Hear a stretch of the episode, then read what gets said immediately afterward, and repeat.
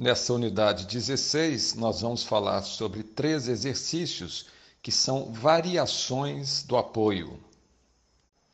Esses exercícios são o travers, também chamado de cabeça ao muro, o renvers, conhecido como garupa ao muro, e a pirueta. Esses três exercícios são executados na mesma posição que o cavalo executa o apoio, ou seja, com os seus trens de locomoção desalinhados e o cavalo seguindo na direção da encurvatura. Então vamos descrever o exercício chamado travers, conhecido popularmente como cabeça ao muro.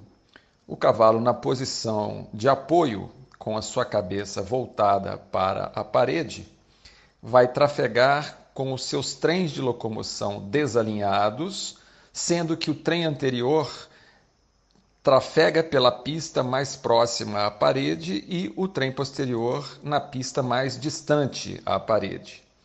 E o conjunto formado pela cabeça e pescoço do cavalo ficam praticamente paralelos à parede junto à qual o cavalo se desloca.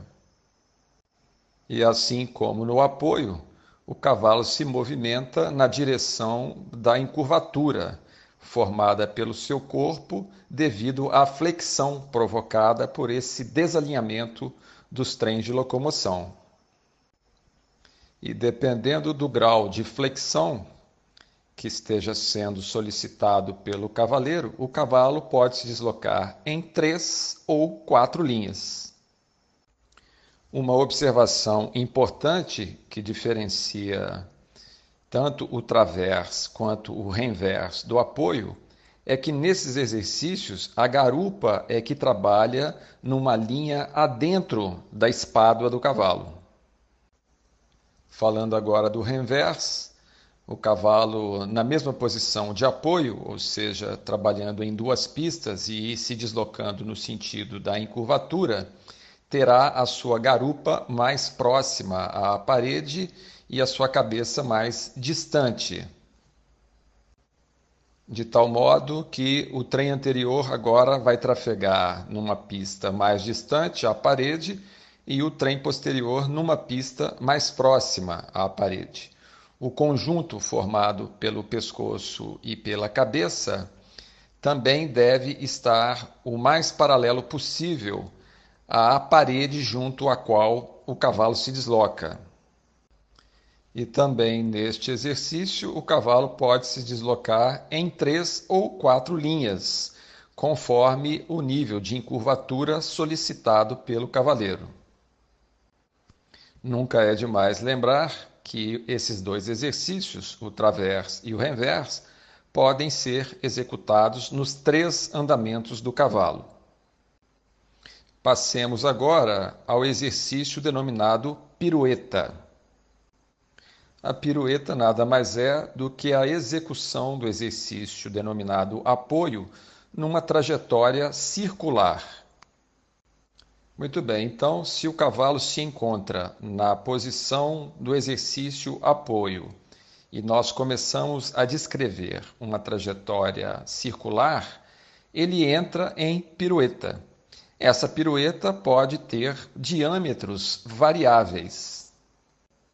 Quanto menor for esse diâmetro, maiores as exigências físicas para a sua execução. E assim sendo, nós devemos iniciar o cavalo no exercício pirueta com diâmetros maiores. E à medida que o cavalo encontrar facilidades, nós vamos reduzindo esse diâmetro. Vamos citar um exemplo. Nós podemos descrever um círculo com um raio de 10 metros com o cavalo na posição de apoio. Além disso, nós podemos usar os dois sentidos de movimento, ou seja, o sentido horário e o sentido anti-horário. E caso nós queiramos sofisticar o exercício, eu posso fazer esse trabalho com o cavalo em duas posições diferentes. A primeira seria uma pirueta com o cavalo tendo a garupa interna ao círculo e a cabeça externa ao círculo, no sentido horário e anti-horário. Depois eu posso fazer com o cavalo é, na posição de cabeça interna ao círculo e garupa externa ao círculo, e executá-lo também nos dois sentidos, horário e anti-horário. Quando o cavalo está executando o apoio com sua garupa na posição interna ao círculo, nós denominamos isso de pirueta direta.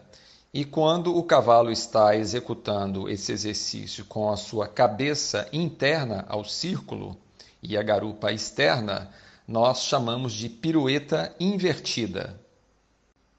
A pirueta também pode ser executada nos três andamentos do cavalo, e o objetivo é nós conseguirmos executá-la a galope num diâmetro correspondente ao comprimento do corpo do cavalo. O modo clássico de execução da pirueta é no andamento galope, no ritmo reunido, e o cavalo vai executar esse exercício descrevendo quatro linhas. E além das quatro linhas de deslocamento, o ideal é que o galope seja executado também em quatro tempos auditivos.